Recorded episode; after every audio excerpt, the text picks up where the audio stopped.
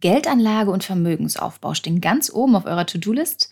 Nur die Frage, welchen ETF nehme ich denn jetzt eigentlich? Die bereitet euch noch so ein bisschen Kopfzerbrechen. Und eigentlich hättet ihr es auch ganz gerne ein bisschen bequemer, wollt nicht alles in Eigenregie entscheiden und die Verwaltung eures Depots ganz gerne abgeben, allerdings ohne horrende Summen an VermögensverwalterInnen zu zahlen? Dann könnte die digitale Lösung das Richtige für euch sein, und zwar sogenannte Robo-Advisor. Was genau sich dahinter verbirgt, wie sie funktionieren und für wen sie was sind, das erfahrt ihr jetzt. Viel Spaß dabei! Auf Geldreise, der Finanztipp-Podcast für Frauen mit Anja und Annika. Hallo, liebe Geldreisende! Heute erfahrt ihr mehr über digitale Anlagehelfer. Ein wirklich sehr spannendes Thema, wenn man mal bedenkt, dass Robo-Advisor anders als wir Menschen vollkommen rational an die Geldanlage herangehen und zahlenbasierte Entscheidungen treffen. Also kein aus dem Bauch heraus entscheiden, keine Kurzschlusshandlungen und spontanes Kaufen oder Verkaufen, weil es gerade ganz schön ruckelt an der Börse. Ob die Robos dadurch auch bessere Renditen erzielen, wie teuer sie eigentlich sind und ob sie in der Lage sind, den Markt zu schlagen, das will ich heute von meinem Finanztipp-Kollegen und Experten für Geldanlage Hendrik Burs wissen. Und natürlich thematisieren wir auch, wie immer bei der Geldreise, wie es überhaupt funktioniert und wie ihr es selbst nutzen könnt, wenn ihr denn mögt. Aber erstmal ein liebes Hallo an dich, Hendrik. Schön, dass du heute wieder zu Gast im Podcast bist. Hallo Anja, ja, ein ganz liebes Hallo an dich zurück. Freue mich sehr.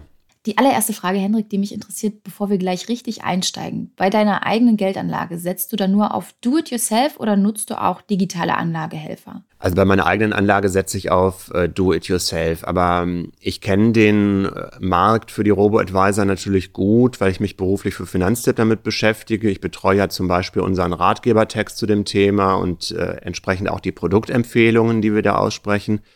Also so gesehen wäre jetzt für mich, weil ich schon ein bisschen länger dabei bin, Robo jetzt nicht so ein zwingender Mehrwert zu dem, was ich schon mache. Aber ich habe mir jetzt auch in Vorbereitung auf diese Folge überlegt, ich mache mir vielleicht einfach ein Zweitdepot mal auf. Das schadet ja andererseits auch nicht. Das schreit ja eigentlich dann schon wieder nach einer neuen Folge, wo wir dann mal vergleichen Do-it-yourself und Robo-Advisor nach einer gewissen das Zeit, stimmt. oder? Sollten ja, wir im Hinterkopf äh, behalten. Machen wir mal den Plan, okay. ähm, Robo-Advisor, die gibt es ja mittlerweile seit zwölf Jahren. Ursprünglich kommt es aus den USA, spielt in Deutschland aber erst seit ja, 2013, 2014 eine ja, immer größer werdende Rolle bei der Geldanlage.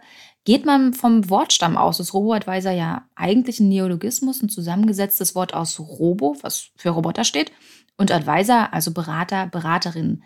Aber eigentlich ist die Bezeichnung auch ein kleines bisschen irreführend, wie ich finde, denn Beraten, also so beraten im ganz klassischen Sinne, werde ich ja eigentlich nicht unbedingt von einem Robo-Advisor. Ja, das stimmt. Also ein ganz kleines bisschen wirst du in Anführungszeichen beraten im Eröffnungsvorgang. Da werden dir so Fragen gestellt, wie ist dein Einkommen und ähm, wie viel Polster hast du noch und wie viel Erfahrung hast du und so weiter. Aber vielleicht, um sich das mal am Anfang so vorzustellen, die Erfindung oder die Innovation dieser Robos, was das eigentlich heißt, ähm, denken wir mal einen Schritt zurück vor der Digitalisierung. Da sind ja die ganzen Kleinanleger in der Regel in die Filiale, in die Bank gegangen zum Berater oder slash Verkäufer eigentlich. Und jetzt geht die Bank nach so ein paar hundert Verkaufsgesprächen am Abend mal her oder am Quartalsende guckt sich die Unterlagen an und dann sieht sie, da gibt's immer wieder ganz typische Muster für Kundengruppen. Und deswegen auch immer eine ganze Reihe von sehr typischen Empfehlungen, die man diesen Kunden gegeben hat. Und dann hat die Digitalisierung daraus ein Massengeschäft gemacht, nämlich ein automatisierter ja, Verkaufsdialog am PC und dann nach einem Baukastenprinzip ein passender Anlagevorschlag für dich. Und wichtig ist dabei, das Wort Baukasten. Du kriegst jetzt also vom Robo keine super Geheimtipps, die noch nie irgendjemand gesehen hat, sondern das sind Produkte, die du schon auch per Hand kaufen kannst, aber das vielleicht bisher noch nicht gemacht hast. Und da ist eigentlich auch das Stichwort ETFs, ne? denn die digitalen Vermögensverwalter, die investieren ja tatsächlich vorrangig in Aktien und Anleihen, oder? Ja, ganz genau. Ähm, das ist übrigens auch so ein bisschen der ähm, Beweis für diejenigen, die es schon do-it-yourself machen, dass ETFs so schlecht nicht sein können, wenn das jetzt auch beim Robo äh, benutzt wird. Das ist einfach ein sehr preisgünstiges, prima, äh, flexibles äh, Produkt also Aktien und Anleihen über ETFs abgebildet. Manche Robos nehmen noch ein bisschen Gold oder Immobilienbeteiligungen dazu, aber der Großteil des Geldes geht ganz klar in diese beiden Formen. Aktien ähm, und Anleihen, jeweils über ETFs. Die Idee dahinter ist Anleihen, die stabilisieren, also gerade so sehr ähm, bekannte Staatsanleihen von finanzstarken und wirtschaftsstarken Staaten. Die stabilisieren das und die, An die Aktien, die haben einen langfristigen Aufwärtstrend, äh, auf den man dann hofft, aber die schwanken zwischendurch halt mehr. Und im Fragebogen zur Depoteröffnung sammeln die Robos dann Infos dafür, um äh, dir und mir eine sinnvolle Aufteilung zu bieten. Ein Vorteil, den ich bei den Robo-Advisors sehe, ist, dass die Anlageentscheidungen nicht aus dem Bauch heraus treffen oder zögerlich sind. Also deren Handeln ist eben nicht zurückzuführen auf irgendwelche subjektiven Empfindungen, sondern ganz rational und beruht auf Algorithmen. Kannst du uns noch ein bisschen mehr zu deren Funktionsweise erzählen? Ja, völlig richtig. Also wir haben oft einen Vorteil, wenn wir, oder normalerweise einen Vorteil, wenn wir unsere Geldanlage an jemanden outsourcen, der das richtig gut macht. Weil es nämlich beim Investieren immer viele Fallen gibt, kleinere und größere, die mit der menschlichen Psyche zu tun haben und die uns dann eher schaden. Ähm, jetzt ist aber das Gutmachen bei diesem Outsourcen leider der Knackpunkt. Wenn die demente Oma ihre Finanzen an den bösen Heiratsschwindler abgibt, dann ist das bestimmt nicht gut für sie. Wenn ich den Tipps von meinem neureichen Angeberkumpel folge, ist das wahrscheinlich auch nicht so ganz gut für mich. Da hast du krasse also Beispiele rausgesucht, aber die kommen ja wahrscheinlich auch nicht von ungefähr. nee, leider nicht. Aber wenn ich dann halt weiß, wie Robos arbeiten und ich dann einen passenden finde, ist das äh, mit denen weniger dramatisch mit dem Outsourcen. Die können nämlich ein gutes Gegengewicht zu meiner persönlichen Unsicherheit sein. Und man muss jetzt dazu wissen, es gibt zwei Typen von Robos. Die sogenannten passiven Robos, die machen am Anfang einen Plan aufgrund meiner Angaben und die teilen mein Geld diesem Plan zufolge auf und ziehen das dann durch monatelang, jahrelang, also so lange, bis ich Stopp sage, also bis ich mir eine Änderung wünsche, ziehen die das durch. Und das ist die Robo-Sorte, die wir auch bei Finanztipp gut finden, denn die stehen für Beständigkeit, für Konstanz. Hast du da Beispiele für, also für passive Robos, dass wir das gleich mal einordnen können? Ja, das sind ähm, im Grunde auch die Empfehlungen, die wir bei uns auf finanztipp.de dann aufführen. Also je nachdem, wann ihr diese Folge hört, kann sich das theoretisch auch mal ändern, aber zum Stand jetzt sind es zum Beispiel Quirion, Grony, ähm, VTB Invest und von Weltsparen Raisin der Robo. Das sind vier passive Robos eben mit dieser passiven Strategie. So, und die zweite Sorte, das sind dann wahrscheinlich die aktiven Robos. ja, ganz genau. Und da muss man kritischer hinschauen, weil die nämlich ein paar Extras in ihrem ja in ihrem Robo-Geldanlage-Code drinstehen haben, die wir als Anleger nicht unbedingt nachprüfen können. Also sowas, Beispiel äh, steht dann da drin, wenn die amerikanische Börse so und so steht, dann handle folgendermaßen. Also handle folgendermaßen der Robo, mhm, der, ja, der Ablaufcode sozusagen. Also das sind halt bestimmte Ereignisse, die da definiert sind, die dann wieder Folgen nach sich ziehen. Die passen also eben nicht deine Geld Verteilung nur nach diesem feststehenden äh, Muster, nach dieser feststehenden Strategie an, sondern die Strategie selbst ändert sich ab und zu. Das ist jetzt nicht so windig wie der Heiratsschwindler im Beispiel, absolut nicht. Die Robos, die wollen ja ihre Kunden behalten. Aber wir haben trotzdem in der Corona-Krise gesehen, also in einer Phase, wo der Markt mal ganz ungewöhnlich agiert, dass manche von diesen aktiven Robos nicht so gut dabei ausgesehen haben. Ja, das spielst du gerade auf Scalable Capital an. Ne? Das ist ja der größte Robo auf dem ja. deutschen Markt, der aber laut einer kürzlich veröffentlichten Studie von Bialo zumindest renditemäßig im ersten Corona-Jahr weit hinter den anderen Robos zurückgeblieben ist. Was gibt es denn noch für ähm, aktive Robos außer Scalable? Ja, Scalable ist einer der bekanntesten. Es gibt noch ähm, zum Beispiel Visual West oder Whitebox, Money Farm, äh, Bevestor. Also könnt ihr auch bei uns auf finanztipp.de bei den, beim Robo-Advisor-Text immer nachschauen. So ein aktiver Robo hat halt Verfahren zur Verlustbegrenzung, die mir natürlich helfen sollen. Deswegen gibt's die. Das macht's halt schwieriger für mich nachvollziehbar, wie diese Verfahren aussehen. Scalable hat übrigens ein Stück wieder auch aufgeholt. Ähm, ich sollte halt als Anleger verstehen, wie der Robo vorgeht, damit meine Erwartungen realistisch sind. Und deswegen nochmal mein und unser Favorit sind äh, passive Robos. Und wenn dann so zwischenzeitlich dort mal Verluste auftauchen, Verluste, die in der App stehen, nicht real, um Gottes Willen, sollte man die einfach aussitzen und abwarten. Ja, wie es auch eigentlich ganz klassisch bei der Do-it-yourself-Variante mit ETFs äh, genau. Äh, ist, genau. Aber wenn ihr nochmal in den Ratgeber reinlesen wollt, wir verlinken den euch natürlich in den Show Notes. Schaut einfach nach unter finanztipp.de slash podcast oder geht über unseren Instagram-Account auf Geldreise und da müsst ihr einfach bloß auf den Link in der Bio klicken und dann kommt ihr schon auf die entsprechende Seite mit den Shownotes.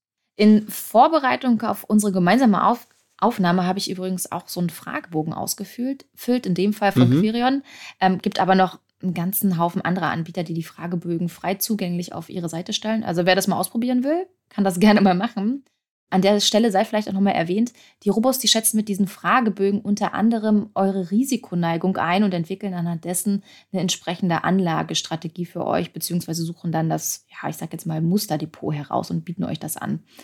Und ähm, auf jeden Fall zurück zum Fragebogen. Die haben mir dann unter anderem Fragen gestellt zu meinen persönlichen Daten, klar, aber auch zu meinem Anlageziel, also ob ich Vermögensaufbau oder Altersvorsorge betreiben will, wie viel Zeit ich mitbringe, ob Einmalanlage oder monatliche Sparrate oder wie viel Verlust ich bei einer Anlage von 18.000 Euro aushalten könnte. Und das musste ich dann da angeben. Und anschließend gab es dann die Auswertung, Portfoliovorschlag und Kostenaufstellung.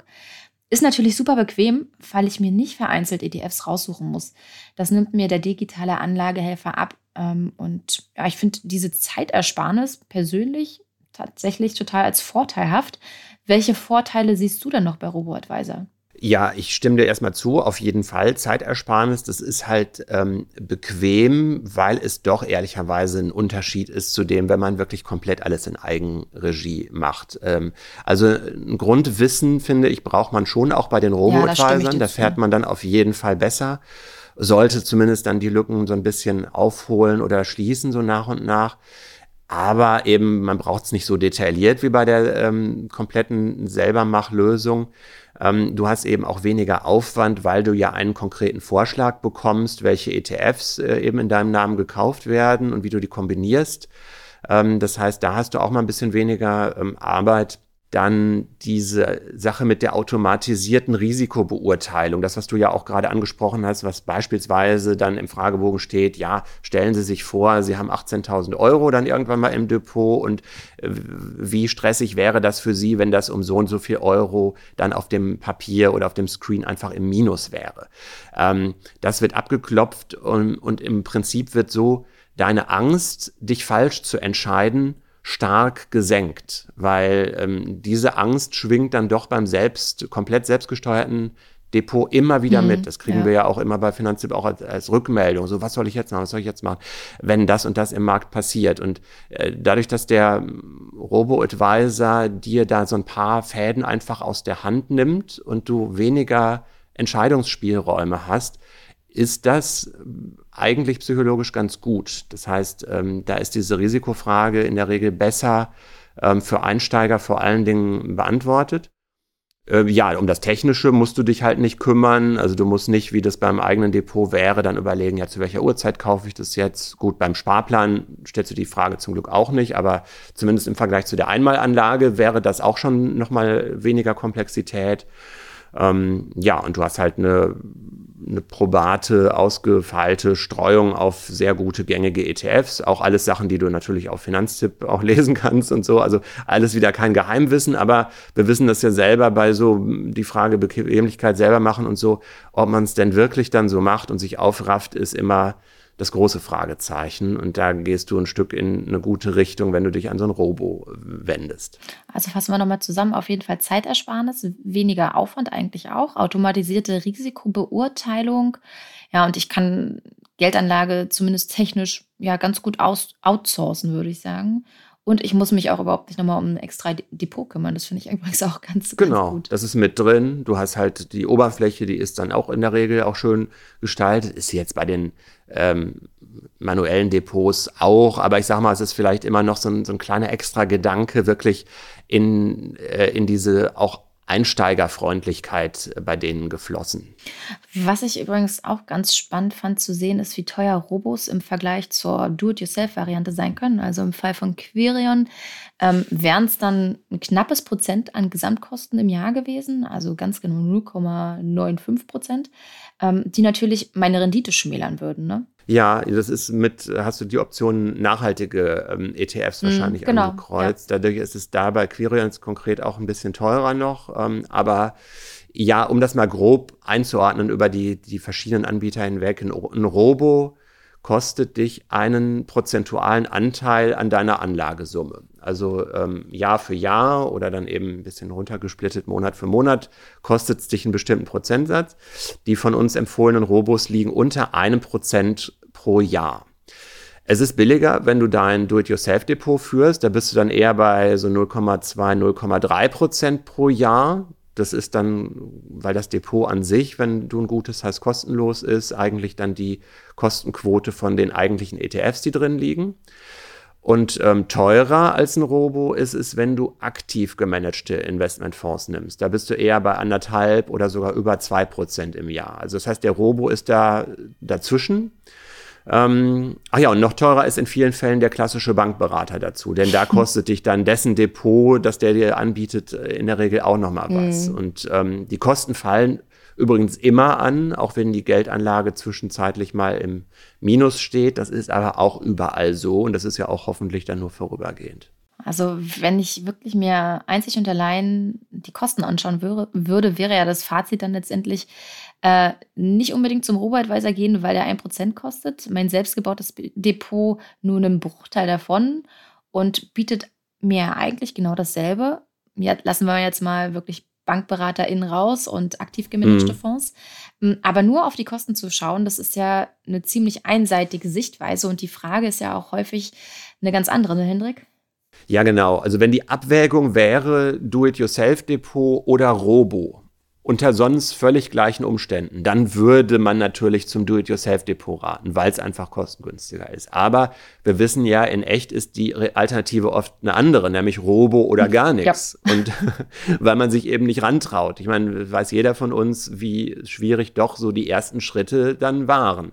Und ähm, dann, wenn eben die Frage ist Robo oder erstmal gar nichts, dann ist auf jeden Fall der Robo besser. Nicht nur über Kosten, sondern auch über Chancen muss man dann nämlich reden, wenn ich jetzt langfristig jedes Jahr mehrere Prozentpunkte an Rendite damit reinhole. Ja, dann kann ich auch das knapp eine Prozent auch an Gebühren verkraften. Das stimmt. Was ich mich frage, und wenn du das eigentlich noch mit Ja beantwortest, gehört das für mich auch wiederum ganz klar zu den Vorteilen der Robos. Sind sie dann in der Lage, den Markt zu schlagen, vor allem wenn sie tatsächlich nur auf ETF setzen? Theoretisch ja, praktisch häufig nein. Okay. Und dahinter steckt jetzt wieder eine ähnliche Überlegung wie bei der Frage, ist aktives Aktienaussuchen in der Lage, den Markt zu schlagen? Also wenn ich mir immer jetzt meine Lieblingsfirmen aussuche, natürlich klappt das immer mal wieder, aber oft halt auch nicht. Und wenn ich dann doch nochmal zu den Gebühren komme, dann wird es bei den Robos insofern schwierig, denn knapp ein Prozent pro Jahr an Gebühren heißt, um den Markt zu schlagen, muss der Robo ja erstmal das reinholen und dann on top auch noch ein weiteres Stück besser sein. Und das ist schwierig. Ich finde aber, da kommt es nicht so sehr drauf an. Man braucht einfach diesen Ehrgeiz nicht, den Markt schlagen zu wollen, denn der Marktdurchschnitt, der ist schon prima genug. Der ist auf jeden Fall langfristig viel besser, als eben nichts zu machen, nur ausschließlich beim Sparkonto zu bleiben. Ähm, und von daher äh, sollte man sich da jetzt nicht so den Kopf machen, noch so eine sogenannte Überperformance äh, zu erwarten.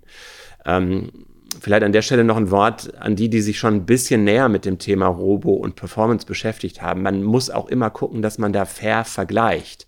Wir haben ja vorhin über diese äh, Strategien gesprochen, wo dann aufgeteilt wird, wie viel ist Aktien, wie viel Prozent ist konservativere Staatsanleihen zum Beispiel. Und ähm, da wird natürlich eine Robo-Strategie, wo mehr Anleihen drin sind, in den guten Börsenjahren viel schwächer sein als ein selbstgebautes Depot, in dem 100% Aktien drin sind. Das ist also schnell mal so ein Denkfehler, den man auch immer mal wieder in, in so Rezensionen liest, wo dann jemand schreibt, ja, mein, mein Robo ist ja viel schlechter als mein einziger selbst gekaufter ETF. Ja, ja, natürlich ist der Robo schlechter, wenn der irgendwie so halbe halbe macht mit den Staatsanleihen. Äh, das ist ein unfairer Vergleich. Da muss man natürlich dann ähm, drauf achten. Aber ja, wenn man das so ein bisschen auf dem Schirm hat und dann nicht Äpfel mit Birnen vergleicht, sind, sind Robos eine, auch eine sehr solide Sache. Jetzt haben wir ja schon die Kosten angesprochen. Also im Vergleich zur Do-it-yourself-Variante ist es tatsächlich schon eher ein Nachteil, weil einfach viel höher. Du hast es eingangs schon erwähnt, auch eine persönliche Beratungsleistung also auf die persönliche klassische Beratungsleistung sollte ich mhm. jetzt nicht unbedingt hoffen. Gegebenenfalls bleibe ich tatsächlich auch mit Verständnisfragen zurück, vor allem wenn es ja keine Art Service Center oder Helpdesk oder sowas gibt, an die ich mich mit meinen Fragen wenden kann. Ähm, Oder was mir natürlich auch klar sein muss, entscheide ich mich für einen Robo-Advisor, bekomme ich kein super individuell für mich zusammengeschnürtes Portfolio. Welche Nachteile siehst du denn noch bei Robo-Advisor? Ja, das mit der Beratungsleistung, ähm, das stimmt. Ich würde jetzt mal sagen, so Verständnisprobleme und natürlich auch die Probleme, die sich mit dem Robo irgendwie vielleicht technisch ergeben, die kriegst du schon beantwortet. Also da gibt es auch einen Kundendienst, aber was die jetzt nicht äh, bieten, das ist dann eben dieses Individuelle, wenn du dann deinen ganzen persönlichen Fall irgendwie vorträgst, ja, ich habe die und die ähm, Sondersituation im nächsten Jahr und ich habe noch die Anlage vielleicht geerbt, was soll ich damit machen? Also dieses, was so sehr persönlich ist, das machen die nicht, da, da kommen die sozusagen nicht zu, das ist nicht in deren Kosten mit, mit eingepreist. Also sowas darf man nicht von denen erwarten. Äh, ganz einfache Aufklärung schon, den Rest muss man sich dann halt ähm, anderweitig aneignen, anlesen. Also die erklären dir jetzt auch höchstens in so FAQs mal, wie funktioniert denn so ein ETF oder so, aber die antworten jetzt nicht ähm, irgendwie drauf, ähm, wenn du es dann beim, beim dritten Nachfragen noch nicht verstanden hast. Mhm. Dann, ja, das, was du angesprochen hast, ist nichts Individuelles, ähm, sehe ich in den meisten Fällen aber auch nicht als problematisch. Also für viele, deswegen sind wir auch so davon überzeugt, ist sowas wie ein äh, sehr weitreichender Aktien-ETF für die ganze Welt völlig ausreichend. Und wenn man das dann äh, balanciert als Sicherheitsbaustein, entweder mit einem äh, guten Anleihenprodukt oder das, die Alternative für die Selbstbauer ist ja Tagesgeld, Festgeld, dann ist das auch okay. Also da finde ich, muss man gar nicht ähm, irgendwie vom Hundertsten ins Tausendste noch mit den ausgefeiltesten Ideen kommen. Ja, und klar, zu den äh, Nachteilen, die Kosten sind dann halt langfristig zumindest was, wo man sich dann schon mal Gedanken machen sollte. Also manche machen es auch so, dass die ein paar Jahre bei einem Robo bleiben und dann sagen, jetzt habe ich das irgendwie, habe ich Selbstvertrauen gewonnen, ich weiß, wie der Hase läuft, ich lasse den Robo quasi auch weiterlaufen, das geht theoretisch auch und fange zusätzlich aber auch die Sache mit dem komplett selbstgebauten Depot an. Das geht also auch und dann hat man natürlich über seine gesamte Geldanlage die Kosten dann irgendwie nochmal wieder ein bisschen gesenkt. Was ich mich noch frage, wie flexibel bin ich denn eigentlich mit digitalen Vermögensverwaltern? Also kann ich beispielsweise spontan meine Anlagestrategie ändern, hm, zum Beispiel, weil sich meine Lebensverhältnisse geändert haben. Sagen wir, ich habe ein Kind bekommen, mir steht wegen Elterngeld weniger zur Verfügung, was ich einsetzen kann oder möchte generell deswegen einfach nicht mehr so viel Risiko fahren bei der Geldanlage, wo ich vorher irgendwie, weiß ich nicht, mhm. Aktienquote von 100 Prozent habe. Ja, sage ich mir, ja, vielleicht mache ich 50-50 ab sofort oder so. Ja, das ist schon flexibel. Also man sollte sich dann im Detail ansehen, wie das bei einem konkreten Anbieter so läuft mit einem Strategiewechsel und auch ansehen, wie heftig du wirklich schwenken willst. Aber kurz gesagt, alles, was sich auf deine künftigen Einzahlungen bezieht, die du in Zukunft erst leistest, das ist überhaupt kein Problem. Denn du kannst ja sogar jederzeit den Robo pausieren lassen. Ähm, du kannst die Sparraten erhöhen, absenken, eben auf Null setzen. Du kannst quasi das, das frische Geld umlenken, so wie du magst. Schwieriger ist es eventuell mit deinem Bestand. Also wenn du jetzt bis gestern gefunden hast, ähm, 100% Aktien sind super und du ab morgen auch aus deinem ganzen Bestand 100% Anleihen draus machen willst, dann wäre jetzt die Frage, ob das wirklich so radikal sein muss und ob du eventuell Verluste realisieren würdest, wenn du das nämlich in einem Moment machst, wo dein Aktienbestand unter dem Einstiegskurs ist. Aber auch da, wenn es unbedingt sein muss, gibt es halt Wege. Okay, müsste jetzt bei mir persönlich nicht sein, aber dadurch, dadurch, dass du es gerade angesprochen hast, was wären das denn für Wege? Das würde mich noch interessieren. Ja, man müsste halt schauen oder sollte vielleicht schauen, dass man das ein bisschen staffelt über einen längeren Zeitraum. Also dann eben nicht so ganz hektisch quasi Vollbremsung und genau in die andere Richtung fahren, sondern ähm, graduell dieses Verhältnis wechseln und dann kriegt man das ein bisschen geschmeidiger hin. Dann nehmen vielleicht auch die frischen Einzahlungen einen größeren Anteil von diesem Strategieschwenk auf. Ähm, aber am Ende des Tages kannst du auch jederzeit dein komplettes Geld aus dem Robo wieder rausnehmen und dann hast du es wieder auf dem Girokonto. Das geht auch. Aber wie gesagt, das hängt immer so ein bisschen von der aktuellen Kurssituation ab, wie klug das in dem Moment gerade ist wie wir es halt sagen, ne? Einstiegszeitpunkt ist nicht so entscheidend, Ausstiegszeitpunkt dafür umso mehr. Genau, also da macht ein Robo äh, oder ahmt das so ein bisschen nach, was wir ja auch für die selbstgebaute Geldanlage in Richtung Alter, äh, Rentenphase, Ruhestand und so weiter äh, immer empfehlen. So nach und nach umschichten aus dem Aktienteil in den, entweder wenn man es selber macht, Festgeld, Tagesgeld, Sparbuchteil oder in den Anleihenteil eben, was so ein bisschen konstanter bleibt, damit man sich nach und nach so ein bisschen Geld einloggt, wird man in der Quizshow sagen. Und würdest du sagen, Robo-Advisor sind eher was für diejenigen, die gerade erst in Sachen Geldanlage loslegen oder doch eher auch was für Fortgeschrittene? Also auf jeden Fall ist es was für die Einsteiger, die vor diesem komplett selber machen zurückschrecken, was wie gesagt absolut keine Schande ist. Das ist am Anfang in einigen Punkten ungewohnt und einschüchternd und dann ist so ein Robo, glaube ich, ein ganz guter Kompromiss. Fortgeschrittene, die das mal ausprobieren wollen, sich vielleicht immer noch ein bisschen unwohl mit diesem alles selber entscheiden fühlen, und wie gesagt, der Weg wieder weg vom Robo, der ist immer möglich. Ähm, wenn ich dann das Gefühl habe, ich weiß, wie der Hase läuft, ich mache jetzt auch ein individuelles Depot und äh, schiebe da dann mein frisches Geld rein. Und was würdest du sagen, wie finde ich inmitten dieses großen Angebots an Robos, also mittlerweile gibt es, glaube ich, irgendwie 40 Robos auf dem deutschen Markt, den zu mir passenden? Also die ganz schnelle Antwort ist natürlich, wir haben uns ja Gedanken extra zu dieser Frage gemacht und sprechen deswegen konkrete Robo-Empfehlungen aus und nicht so aus einer Lust und Laune raus, sondern anhand von bestimmten Prüfkriterien, die ihr eben auch bei finanztipp.de dann in dem Artikel nachlesen könnt, wie wir eben auf diese Empfehlung gekommen sind. Aber dahinter steckt dann halt so eine individuelle Frage auch für euch, ähm, bin ich der Typ für eine Anlage am Kapitalmarkt? Also habe ich ein Grundvertrauen in die Weltwirtschaft, dass die langfristig so kreativ ist, dass sie einen Mehrwert rauszieht, dann eben auch für mein eigenes Portemonnaie. Ich habe vorhin noch so ein paar ja doch sehr zittrige Reviews gelesen, wo dann Leute schreiben, ja, ich habe einen Robo, aber der hat jetzt vorigen Monat so und so viel Minus gemacht das ist halt eine ungünstige Voraussetzung, damit wirklich glücklich zu werden. Man darf nicht von Monat zu Monat mhm. denken. Und natürlich macht er dann mal Minus. Also jetzt gerade, wo wir hier aufnehmen, ist gerade wieder eine ziemlich unerfreuliche Börsenphase, wo es dann mal wieder ein bisschen scheppert. Aber ich wollte gerade sagen, selbst wenn wir bei uns in unsere Do-it-yourself-Depots gucken würden, wäre das genauso. Ja, Ja, ganz genau. Aber natürlich ist für jemanden, der es auch noch nicht mit dem Do-it-yourself-Depot sich so beschäftigt hat, ist ja das gleiche Problem erstmal am Anfang da. Du hörst halt irgendwie überall, wow, die Aktien gehen gerade runter und das macht dann eben ein passiv agierender Robo, der langfristig das genau richtig macht, äh, der kriegt das kurzfristig natürlich auch ab. Also man muss sich wirklich ein bisschen äh, versuchen zu erziehen, dann nicht zu oft dann immer dran zu denken. Und wenn man es tut, dann darf man eben diesen riskanteren Anteil nicht zu hoch setzen. Das heißt, das wäre der zweite Tipp. Überlegt euch eben wirklich auch in diesem Fragebogen, den der Robo dann für euch hat, ehrlich, das ist jetzt nicht irgendwie wie beim Psychotest oder so, sondern sagt ehrlich, ja, wenn ich jetzt äh, auf dem Depotauszug so und so viel im Minus wäre, was würde das mit mir machen? Könnte ich das irgendwie aussitzen und tolerieren oder nicht? Das ist halt sehr wichtig. Und dann sind natürlich so Punkte, welchen Service möchte ich gerne? Wie sieht es jetzt konkret mit den Kosten aus, die da aufgerufen werden?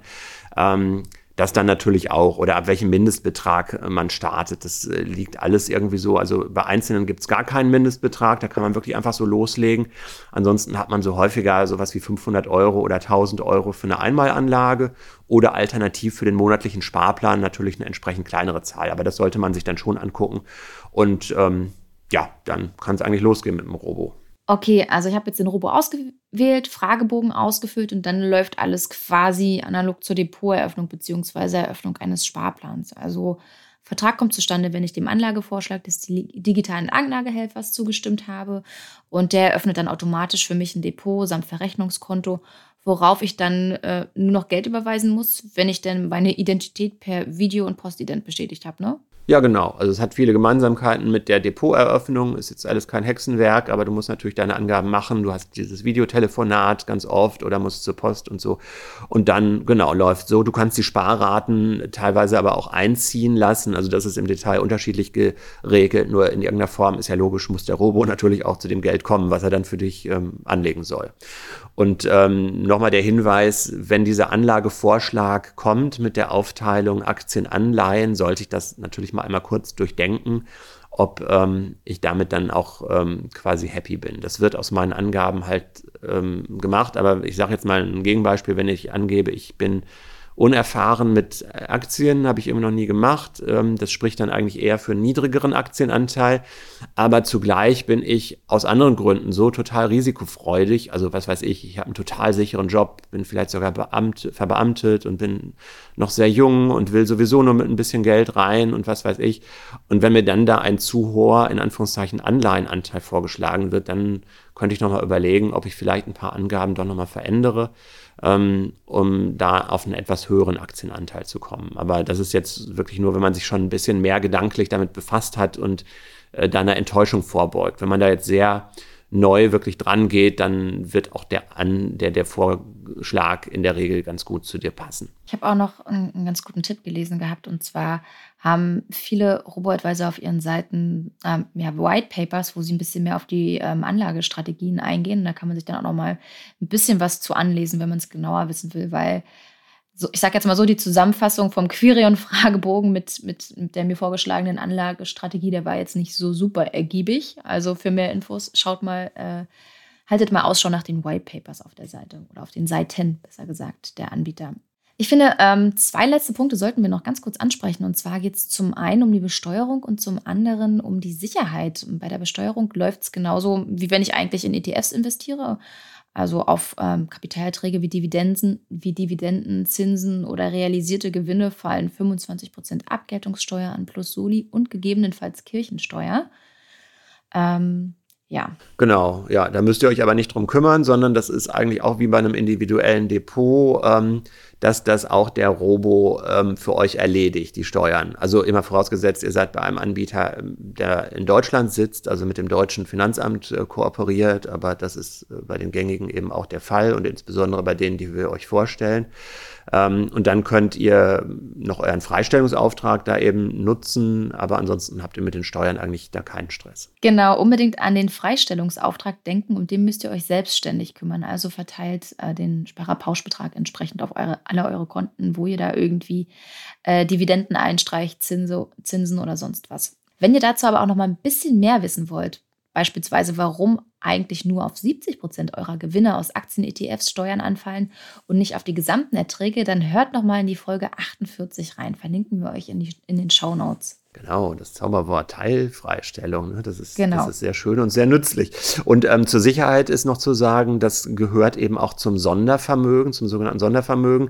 Das heißt, die Wertpapiere, die der Robo für dich kauft, die sind dein Eigentum. Die fallen nicht in die Insolvenzmasse rein, falls so ein Robo mal pleite gehen sollte. Das ist vielleicht auch eine Überlegung, die äh, der eine oder die andere hat. Na, das sind alles Unternehmen, die noch äh, erst ein paar Jahre am Markt sind. Wird es dann irgendwie alles so gut gehen? Also an der Stelle kein ähm, Risiko, sondern ähm, selbst wenn die mal die Grätsche machen, bekommt ihr sozusagen die Wertpapiere und könnt damit irgendwie weiter was machen, was ihr möchtet. Ja, Henrik, ich würde meinen, damit haben wir eigentlich alles Wichtige gesagt zu den automatisierten Anlagehelfern, oder? Ich würde auch sagen, also zumindest für den Einstieg ist ja auch immer wichtig, äh, sich nicht zu sehr verrückt zu machen mit ganz vielen kleineren Details. Natürlich sollte man die groben Linien irgendwie kennen, aber ich ähm, hoffe, da haben wir jetzt hier schon ein paar nützliche Impulse gebracht. Ich glaube auch. So, ihr habt es gehört, liebe Geldreisende. Seid ihr euch noch unschlüssig und wollt lieber ein Stück weit an die Hand genommen werden, dann sind Robo-Advisor durchaus sinnvoll und vor allem sehr viel günstiger, als wenn ihr euch an Bank- oder VermögensberaterInnen wendet, die euch aktiv gemanagte Investmentfonds empfehlen. Am günstigsten ist und bleibt es aber, wenn ihr eine eigene Regie anlegt und euch für weltweit investierte ETFs entscheidet und dabei den ein oder anderen Punkt berücksichtigt. Wenn ihr nochmal nachhören oder nachlesen wollt, auf welche Punkte wir uns hier beziehen, dann schaut gerne in die Shownotes. So, aber nun verabschieden wir uns. Ich würde sagen, bleibt gesund und bis zum nächsten Mal. Ciao. Tschüss.